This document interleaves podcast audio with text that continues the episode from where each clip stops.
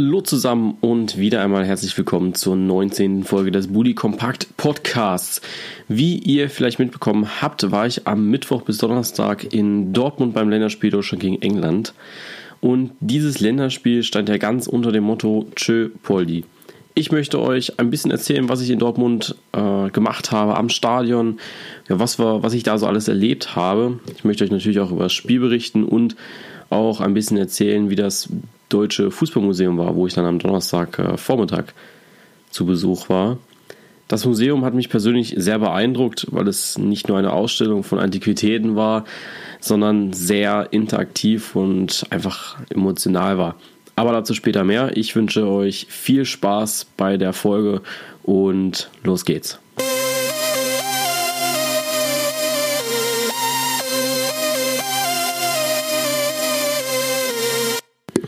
Ja, beginnen wir mit meinem Tag in Dortmund, also dem Mittwoch.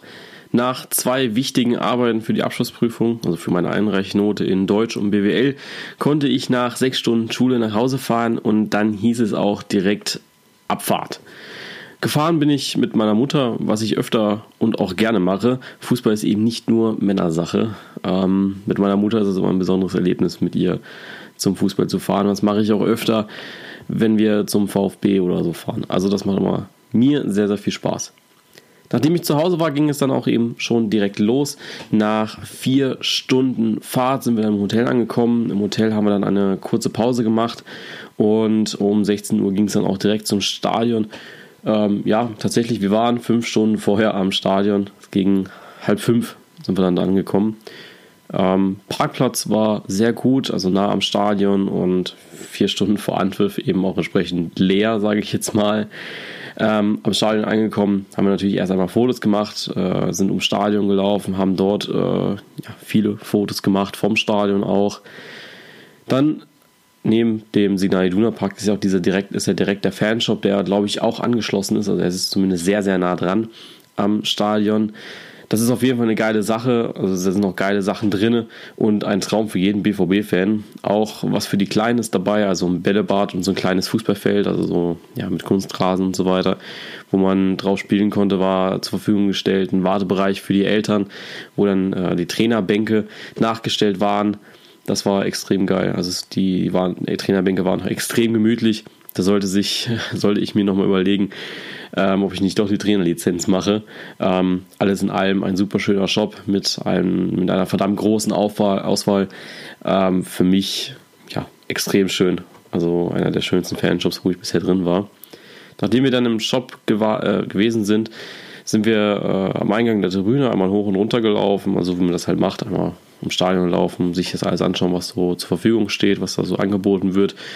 Ähm, da hätte ich so ein bisschen mehr erwartet, aber die Standards wie äh, Telekom, Commerzbank und Kascha Sport, also die Stände von denen waren da. Also da hätte ich jetzt auch, ähm, ja, vielleicht hätte ich noch ein bisschen mehr erwartet, ein bisschen mehr Attraktion, aber das war schon okay so.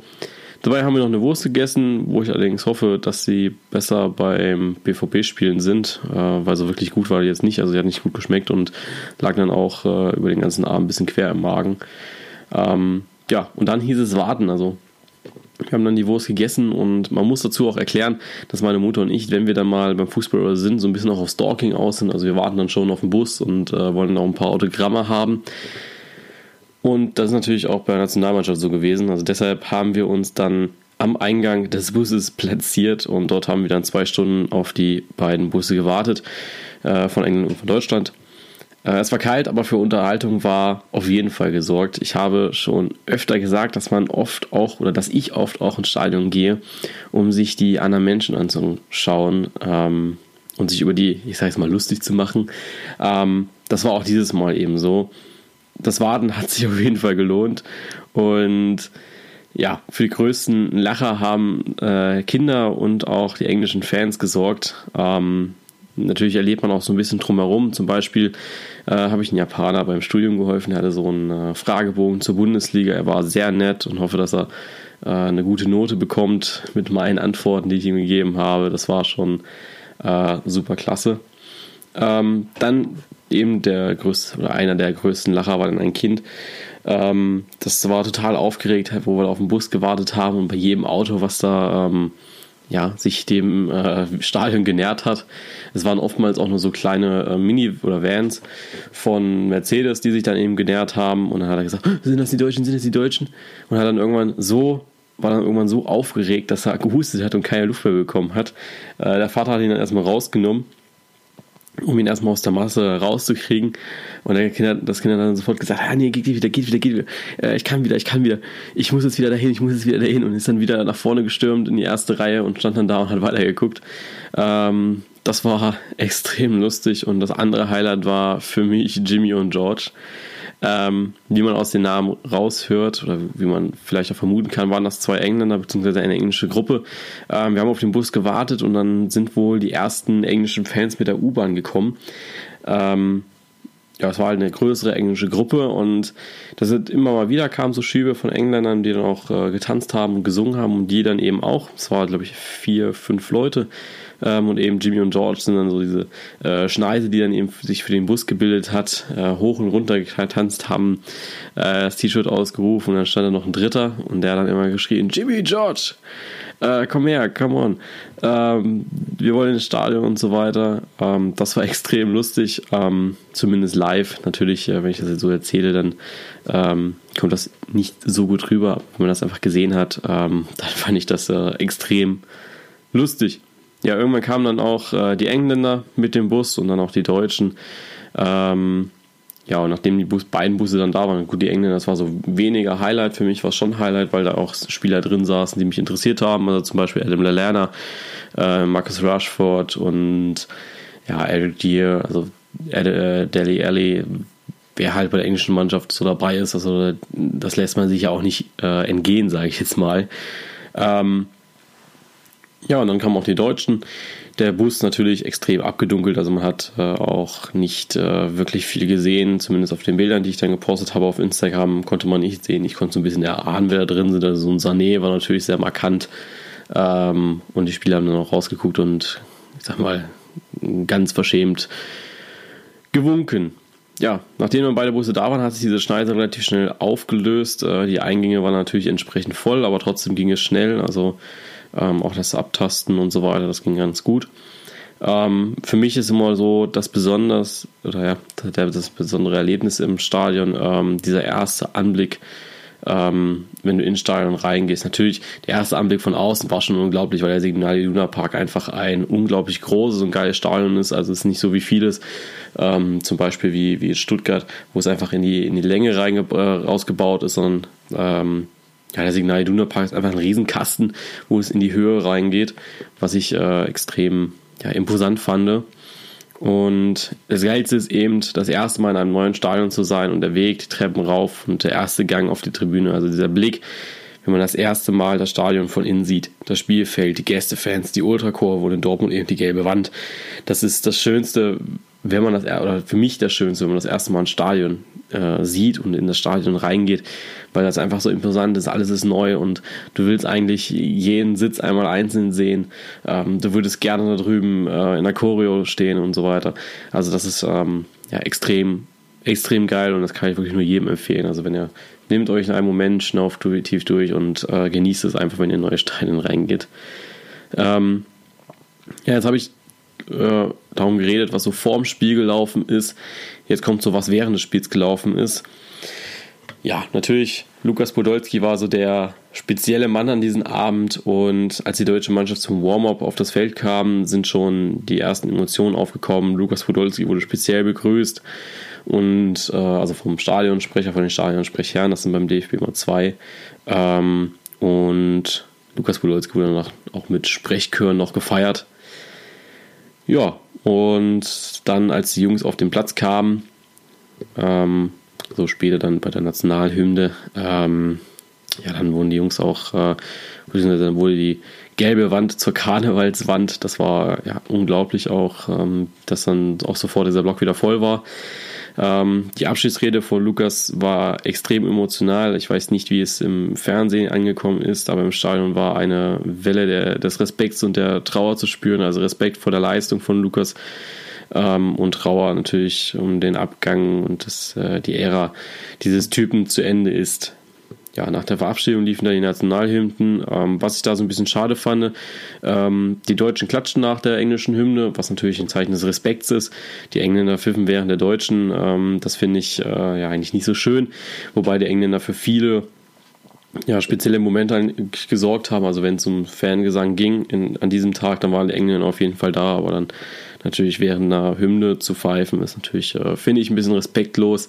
Äh, und da ist ein riesen äh, da kann ich nur meinen Respekt an die deutschen Fans aussprechen, die dann eben das nicht getan haben und geklatscht haben zur englischen Hymne oder nach der englischen Hymne.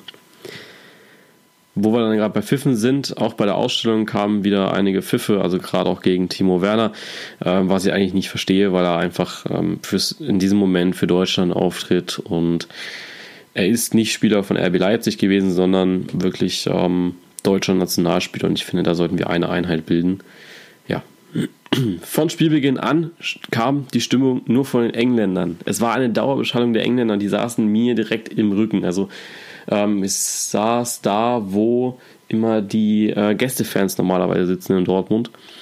Und oben drüber, da saßen dann oder standen die Engländer. Und natürlich, es war unglaublich, also dieser Block, wo ich, äh, ich glaube, so zehn Minuten vor Spielbeginn, also zehn Minuten bevor die Mannschaften reinkamen, ähm, war der Block komplett leer eigentlich. Oder was ist, ja, komplett leer, es war schon leer, also er war nicht voll. Und auf einmal mit Anpfiff war dieser Block voll, ja, aber richtig voll. Alle standen und alle haben gesungen, das die ganze, die ganze, ganze Zeit. Ähm, Respekt, also wirklich das äh, bei einem Länderspiel, das ähm, habe ich nicht erwartet, auch gerade von den Deutschen nicht, aber das von den Engländern, das war schon äh, richtig heftig und ich glaube, ich habe heute noch Tinnitus davon und die Lieder äh, konnten wir vielleicht nicht, konnten wir auch nicht alle verstehen, weil sie einfach schon so betrunken waren, die Engländer. Ähm, ja. Bei den Deutschen kamen immer mal wieder so mit Lukas Podolski Sprechchören und Laola, die sie immer wieder gestartet haben. Und der Höhepunkt war natürlich das Tor von Lukas Podolski.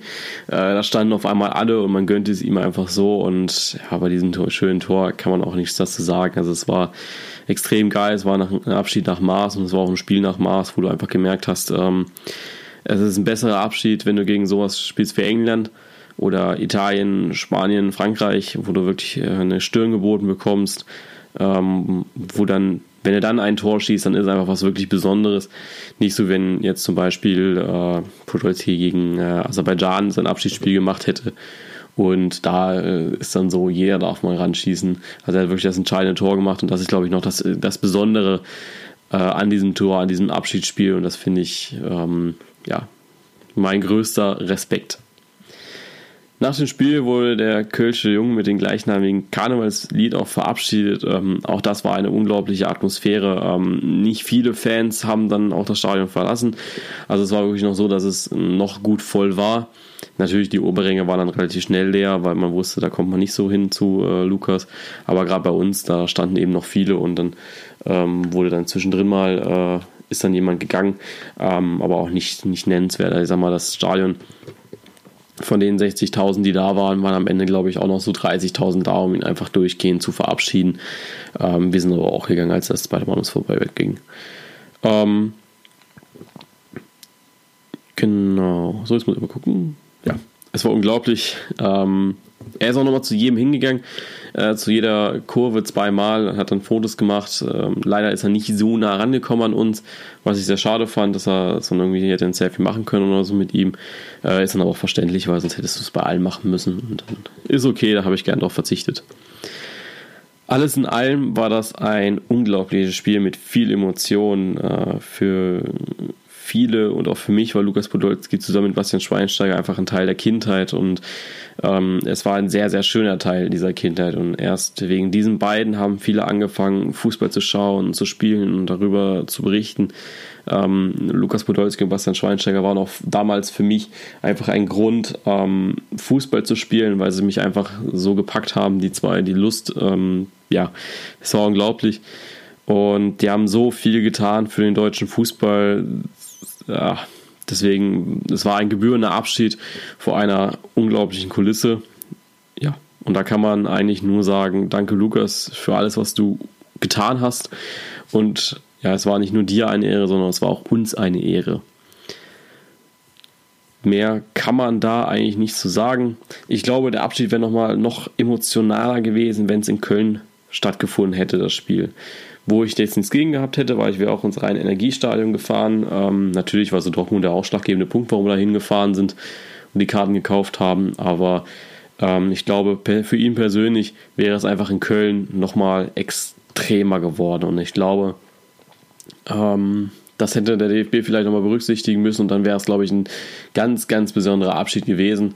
Aber er hat ja seiner Heimatstadt Köln auch gedankt in seiner Abschiedsrede, sage ich jetzt mal. Hat er gesagt, danke Dortmund, danke Köln, danke Deutschland. Und ich glaube, das äh, zeigt auch noch mal diesen besonderen, diese besondere Beziehung zur Stadt Köln und ähm, zu den Leuten dort. Es waren auch viele Leute, glaube ich, da, die einfach aus Köln hergefahren, äh, hergefahren sind nach Dortmund. Ähm, ja, extrem geil und ähm, es war ein super Spiel. Zum Spiel selbst möchte ich eigentlich nicht viel sagen, weil ich glaube, ähm, da wurde auch schon alles gesagt. Ich wollte einfach nur euch so ein bisschen meine Emotionen bzw. Ähm, das, was ich erlebt habe, so ein bisschen mitgeben. Ja, das war so extrem geil und dann ging es auch schon nach dem Spiel dann zurück ins Hotel. Ja, dann wurde geschlafen und dann ging es am nächsten Tag äh, auch früh los und zwar ins Deutsche Fußballmuseum, wo wir dann da waren. Ähm, ja, den Morgen nach dem Spiel haben wir dann eben auch noch gut genutzt. Wir haben ja gesagt, okay, wir waren jetzt in Dortmund, ähm, über das Deutsche Fußballmuseum wurde viel gesprochen, während wir da waren. So im, beim Länderspiel wurde da viel drüber geredet, ähm, dass man da unbedingt mal hingehen soll. Und dann haben wir gedacht, okay, dann machen wir das mal. Sind dann eben ins Deutsche Fußballmuseum gefahren, um so ein bisschen die Zeit dort zu nutzen, ähm, ein bisschen in der deutschen Fußballgeschichte zu stöbern. Und wir sind dann eben in Dortmund in das Deutsche Fußballmuseum gefahren, was jetzt auch vom Hotel nicht weit war. Ich glaube, sind wir 20 Minuten hingefahren. Ähm, der Eintrittspreis war mit 12 Euro vollkommen okay, finde ich. Ähm, da ein Danke an die nette Kassiererin, die uns geglaubt hat, dass wir am Mittwoch, also am Vortag, beim Länderspiel waren, ähm, weil es da so eine Aktion gab, dass man dann eben äh, für 2 Euro weniger ins Museum rein darf. Ähm, ja, und da haben wir dann 4, 4, 4 Euro eben gespart. Also ich finde, diese 12 Euro, die lohnen sich auch richtig äh, dafür. Zu Beginn des Rundgangs, also ich möchte euch jetzt so ein bisschen auf die Reise mitnehmen, was man da so alles erlebt, was man da so alles äh, macht. Ähm, dann mache ich mir da noch einmal den Plan auf von dem äh, Museum, weil den habe ich extra mitgenommen. Genau. Also, du, äh, zu Beginn des Rundgangs geht es eine lange Rolltreppe hoch. Also, man bezahlt, Kass äh, die Kassiererin ja, kriegt das Geld und dann kannst du vorbeigehen. Dann geht es eine lange Rolltreppe hoch äh, mit Malereien an den Wänden. Malereien von Fans aller Bundesliga-Vereine also auch den historisch, also wirklich historischen Verein, also da war auch sowas wie 1. FC Magdeburg dabei und äh, Osnabrück war glaube ich auch noch dabei und dann auch wichtigen Spielern wie zum Beispiel Bastian Schweinsteiger oder Miroslav Klose, die dann auch an der Wand verewigt waren. Natürlich auch so wichtige Erfolge von wegen äh, Weltmeister und so weiter. Ähm, Im Hintergrund laufen dann so Fangesinge aus den verschiedenen Stadien, also umso weiter du kommst, es war immer so ein bisschen gruppiert, da mal ein VfB-Fan, dann äh, kommt Karlsruhe, Stutt äh, dann kommt Bayern und so weiter. Also es ging dann, umso weiter du gekommen bist, umso höher war dann auch die Spielklasse, sage ich jetzt mal. Ähm, und am Ende war dann eben auch die deutsche Nationalmannschaft, ähm, wo es dann auch losging. Ähm, Im Hintergrund hast du dann auch so ein bisschen das Gerede, das Gerede aus einer Menge gehört. Also, ähm, wenn man jetzt zum Beispiel irgendwie am Stadion steht und dann eben so dieses übliche, übliche Gelaber. Ähm, oben angelangt waren wir dann so beim ersten Wow-Effekt, fand ich. Ähm, man kommt zu einem runden Raum, wo das Wunder von Bern ausgestellt ist und viele Exponate einfach sind, wo man sich fragt, wow, das haben die echt noch aufgehoben. Die berühmte Szene mit, also da waren zum Beispiel Fußbälle, also der Fußball aus dem WM-Finale 54, da waren äh, Trikots, da waren Schuhe, da waren Notizbücher, auch so ganz un, un, unwichtiges Zeug, wie ein Kartenspiel von denen, wie was die da gespielt haben. Ähm, die, die berühmte Szene mit Helmut Rahn äh, war auf einem sehr, sehr, also den Fernsehern von damals ähm, abgebildet und wurde, ähm, ja, ich sag mal, abgespielt in Dauerschleife, ähm, auch mit dem berühmten Kommentar. Und an den Wänden, was ich noch so als äh, schönen Akzent fand, war so, an den Wänden waren immer Zitate von irgendwelchen Trainern, Spielern, äh, wichtigen Persönlichkeiten. Also zum Beispiel dieses äh, Schlusskommentar, das Spiel ist aus, aus, aus. Ähm, das hing da an der Wand und das hat sich auch über die ganze Ausstellung bzw. durch das ganze Museum gezogen, was ich sehr, sehr schön fand, einfach weil Zitate waren, die den Fußball sehr geprägt haben. Ähm, ja, wo wenn man dann durch diese äh, durch diesen runden Raum, sage ich jetzt mal, äh, weitergegangen ist, dann kommt man zu den verschiedenen Weltmeisterschaften, äh, wo dann auch das nächste Highlight gewartet hat. Also für mich das nächste Highlight ähm, war die Ausstellung zum Wembley Tor. Also es war ein kleiner äh, Kasten am Boden, also so ein, äh, ich weiß nicht, wie man das nennt. Ja, war einfach am Boden verankert mit ähm, verschiedenen Bildschirmen, mit verschiedenen Zitaten und Bild, äh, äh, Zeitungsartikeln, ähm, wo dann auch eben drei Bildschirme oder vier nee, drei Bildschirme waren, äh, wo drei Videosequenzen zu wo man sich drei Videosequenzen zeigen lassen konnte, äh, mit der Option eine Slow Motion zu abzuspielen. Und auf allen drei war eben dieses Wembley-Tor aus verschiedenen Perspektiven gezeigt und ähm, dann konnte man, also mir ist es extrem schwer gefallen, also ich habe ja immer so ein Auge dafür auch, ähm, war es jetzt richtig oder so vom Schiedsrichter, und bin auch ein Fan der Videoanalyse, äh, sage ich jetzt mal. Und des Videobeweises, aber in dem Moment hätte, glaube ich, auch nur ein Hawkeye bzw. eine Torlinientechnik das äh, beweisen können, weil aus den Kameras Perspektiven hattest du einfach aus diesen drei Videosequenzen drei unterschiedliche Meinungen und da sind dann eben auch dabei. Ähm, bei der ersten habe ich mir gedacht, okay, ja, der war klar drinne. Bei der zweiten habe ich mir gedacht, hm, okay, ähm, nee, der ist nicht drinne deutlich auf der Linie und bei der dritten hast du dir auch gedacht, puh, er könnte, aber muss nicht sein. Also das Ja, Nein und dieses hm, vielleicht. Und am Ende hast du dann eben die äh, Möglichkeit, deine Stimme abzugeben und Stand Donnerstagmittag haben mehr Leute äh, für Nein gestimmt und ähm, das war auch meine Meinung. Also ich glaube nicht, dass der Ball äh, vollständig in der Linie war. Was ich aber extrem lustig fand, weil ähm, äh, einfach ein schönes kleines Ding war, wo ich mich, äh, wo man sich kurz aufhalten konnte und das fand ich extrem cool. Also das fand ich schon schön.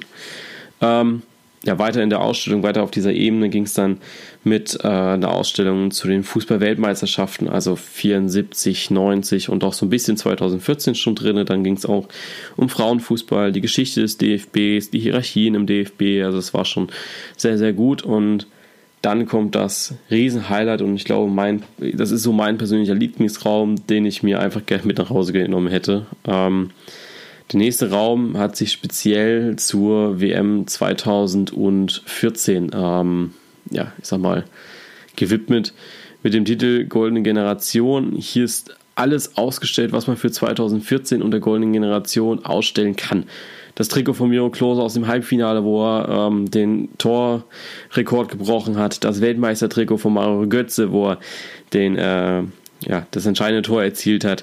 Ähm, das das gibt es von Michael Ballack aus dem Jahr 2010, wo er von äh, Kevin Prince Boateng gefoult wurde und deswegen nicht mit zur WM konnte. Äh, der Finalball von 2014 und noch vieles, vieles mehr. Also da war wirklich alles ausgestellt, was man ausstellen kann, was man eben mitnehmen konnte. Und absolutes Highlight war dann eben diese äh, eine Videoeinlage. Man muss sich diesen Raum vorstellen, auch wieder, der Raum war rund. Oben, äh, ja, ich glaube, so in zwei Meter Höhe war dann eine riesen Videoleinwand, ein riesen Videoleinwand Rondo, also an den Wänden rundrum. Ähm, und in der Mitte des Raumes eine riesige Videokugel, wo dann wo dann die Videoanlage nicht lief, der äh, WM-Ball von 2014 immer mit 2016, also den EM-Ball 2016, getauscht hat, was dann eben extrem cool war schon. Und dann kam, wurde sich der Raum verdunkelt und du hörtest nur die Stimme von Oliver Bierhoff und von Joachim Löw, die dann eben verschiedene Sachen gesagt haben zu 2014. Und dann begann es auch so eben mit ähm, äh, Campo Bahia, mit dem ersten Spiel gegen Portugal, mit äh, was, was gegen Portugal? Nee. War ah, doch, ich glaube, es war gegen Portugal, gegen, äh, gegen Portugal, gegen äh, die USA und wie es dann eben weiterging. Dann natürlich das Halbfinale gegen Brasilien. Ähm, auch immer so mit Zwischenstimmen auch mal, also was äh, so kam. Und dann natürlich das absolute Highlight, das Finale, ähm, wo ich einfach nur Gänsehaut hatte und wo die Emotion einfach nochmal äh, hochkam von 2014. Ähm, ja, man muss es einfach gesehen haben, weil es einfach unglaublich ist und äh, was noch mit einem passiert, wenn man die Bilder von damals sieht, also wenn man einfach live dabei war. Und ähm, ich weiß noch damals, wo ich war. Ich weiß auch noch damals, wie angespannt ich war und was für eine Anspannung da von mir runterging, als Götze das entscheidende Tor gemacht hat. Und äh, für mich war es ein absolutes Gen ja, ein absoluter Gänsehautmoment, dieses, äh, diese Videoeinlage. Das Schöne ist aber, dass es nicht das einzige Highlight war, die, nicht die einzige Videoeinlage an in diesem Museum war, sondern da gab es auch ein schönes 3D-Kino. 3D-Kino jetzt relativ, also es war einfach eine vorgezogene Leinwand, ähm, aber es war schön gemacht. Ähm, und in diesem 3D-Kino haben ein Bastian Schweinsteiger, Mats Hummels, Thomas Müller, Manuel Neuer und äh, Philipp Lahm und Mario Götze noch einmal ihr 2014 präsentiert. Also auch so mit den äh, Vergleichen zu 54, 74 und 90. Ähm, so nach dem Motto 54 hat das auch keiner äh, mit gerechnet. 74 waren sie auch voller Anspannung und 90 sollte man es auch schon erwartet haben. Ähm, das war schon extrem gut und auch das halt nochmal äh, einen schönen Einblick gegeben in die WM in Brasilien. Äh, es gab auch so ein paar Dinge, wo man eventuell nicht wusste. Also zum Beispiel ähm, die Halbzeitansprache. Äh, Mats Hummels und oder in dieser Videosequenz saßen Mats Hummels und Bastian Schweinsteiger gerade zusammen und haben dann eben darüber gesprochen, was der Trainer gesagt hat zu ihnen ähm, in der Halbzeit. Also normalerweise wird da eben über Taktik, über Zuordnung und so weiter gesprochen, über das, was noch nicht so lief und was in der zweiten Halbzeit Spiel, äh, lief, la laufen soll. Ähm, es hat ja schon 5-0 gestanden zur Halbzeit, glaube ich. Und Jogi Löw kam in die Kabine rein und hat nur gesagt, spielt das mit Respekt zu Ende. Respektiert die Brasilianer. Und ich glaube, ähm, das war auch so ein einfach sehr emotionaler Moment, wo ich gar nicht wusste, dass es so passiert ist. Ähm, und sie haben dann einfach nochmal ihren Einblick gegeben in 2014 und diesen ja, speziellen Momenten, diesen speziellen Wochen. Ähm, und das war schon sehr, sehr schön zu sehen. Nach dem 3GD-Kino landet man in der Schatzkammer, wo dann äh, die Weltmeisterschafts- bzw. Europapokale ausgestellt waren, äh, was natürlich auch schon äh, ja, ein extrem äh, wichtiges Ereignis oder ein wichtiger Raum ist einfach. Ähm, wenn man den mal live gesehen hat, den WM-Pokal, dann denkt man sich, oh, okay, den habe ich mir anders vorgestellt. Aber er sieht tatsächlich im Fernsehen auch ein bisschen anders aus, finde ich. Äh, ein bisschen länger, ein bisschen größer. Äh, in der Schatzkammer sah er ein bisschen ja, klein und äh, zusammengeknitscht, äh, beziehungsweise äh, dicker aus. Ja, und dann kommt man so zur Bundesliga, also verschiedene Bundesliga-Dekaden, also was, ähm, ja, was so in der Bundesliga passiert ist. Ähm, der Fußball und Medien, wie sich das entwickelt hat, die DFL, also Relegation, äh, die, die wichtigsten ähm, oder die, die, schönsten Relegationen, die es gab, schönste Momente aus der zweiten Bundesliga, ähm, der DFL Supercup natürlich ein äh, kleine Video oder ein paar Videosequenzen dazu. Dann hat man auch die Geschichte vom DFB-Pokal noch ein bisschen erläutert bekommen, äh, von den Europapokalen, also von der Euroleague und der Champions League, wo dann auch ein Replikat ähm, des Champions League-Pokals stand. Und auch da wieder ein runder Kreis, das heißt ein Bundesliga-Karussell, wo dann ähm, ja, in der Mitte des Raumes so Plätze sind mit Stadionsitzen, wo man sich dann draufsetzen kann. Und oben läuft dann eben verschiedene Filme zur Bundesliga, also so diese üblichen Überschriften von wegen, äh, den hättest du machen müssen oder ähm, die, die schönsten Tore an der Mittellinie mal abgezogen, sowas halt. Das äh, war auch sehr schön. kann man sich ansehen. Ähm, Habe ich jetzt nicht so lange drin verweilt, weil es einfach auch Szenen waren, die man in, in vielen Rückblicken auch sieht. Deswegen, ähm, aber eine sehr schöne Idee auf jeden Fall. Ja, was gab es noch? Ähm, und am Ende des Museums war dann eben noch der Bus, also ein Bus von äh, 2014 wahrscheinlich, glaube ich, ich weiß gar nicht, ist schon noch gar nicht da. Also Mercedes-Bus halt der Bus der Mannschaft, der Nationalmannschaft, äh, wo man einfach natürlich durchgehen konnte. Und dann hatte man äh, noch einmal ein äh, riesen Soccerfeld ähm, ja, in der unteren Ebene. Und dann ging es auch schon zum Ausgang. Wir haben uns dann noch im Adidas Football Shop ein bisschen aufgehalten, haben uns da ein paar Klamotten angeschaut. Ja, und das war dann der Besuch im Deutschen Fußballmuseum. Und ich kann nur eins sagen, ähm, das war eine unglaubliche Erfahrung, um das einmal zu machen. Ist auf jeden Fall sehr, sehr wichtig als Fußballfan. Ähm, ich kann es wirklich nur jedem empfehlen. Es war super schön dort. Und für mich ist es einfach ein Muss für alle Leute, die Fußball interessiert sind, die den Fußball mögen und einfach immer und immer wieder das äh, Spiel lieben. Und ich glaube, für Leute, die dann noch so ein bisschen in der Geschichte rumstöbern möchten, ist das einfach super. Aber gerade auch für Kinder ähm, ist das äh, eine klasse Erfahrung, glaube ich, weil einfach die Geschichte gut dargestellt ist. Und mir hat äh, extrem viel Spaß gemacht in Dortmund. Ja, nach Dortmund waren wir noch in Köln, haben uns den Dom angeschaut, aber es war ja so ein Kurzbesuch. Ja, das war's. Auch schon wieder mit der 19. Folge des Polykompakt Podcasts. Ähm, ich freue mich auch mit euch, oder ich freue mich, mit euch diese Erfahrung geteilt zu haben. Ähm, es ist natürlich auch schön für mich, die, die, jetzt hier festzuhalten, weil sonst die Bilder einfach ähm, auch irgendwann mal weg sind. Aber ich kann jedem nur empfehlen, mal äh, ein Länderspiel zu besuchen, auch wenn die Stimmung jetzt nicht ganz so überragend ist, wie es bei einem Bundesligaspiel ist. Da sollte man einfach auch mit ähm, weniger Erwartungen reingehen, aber es ist einfach ein ganz anderes Feeling. Und das Fußballmuseum ist ein absolutes Muss. Also wenn ihr mal in Dortmund seid, dann unbedingt hinfahren bitte. Das müsst ihr euch anschauen. Und ja, wie immer danke ich euch, dass ihr die Folge gehört habt. Wünsche euch einen schönen Start in die Woche. Und bis dann und zum nächsten Mal. Ciao.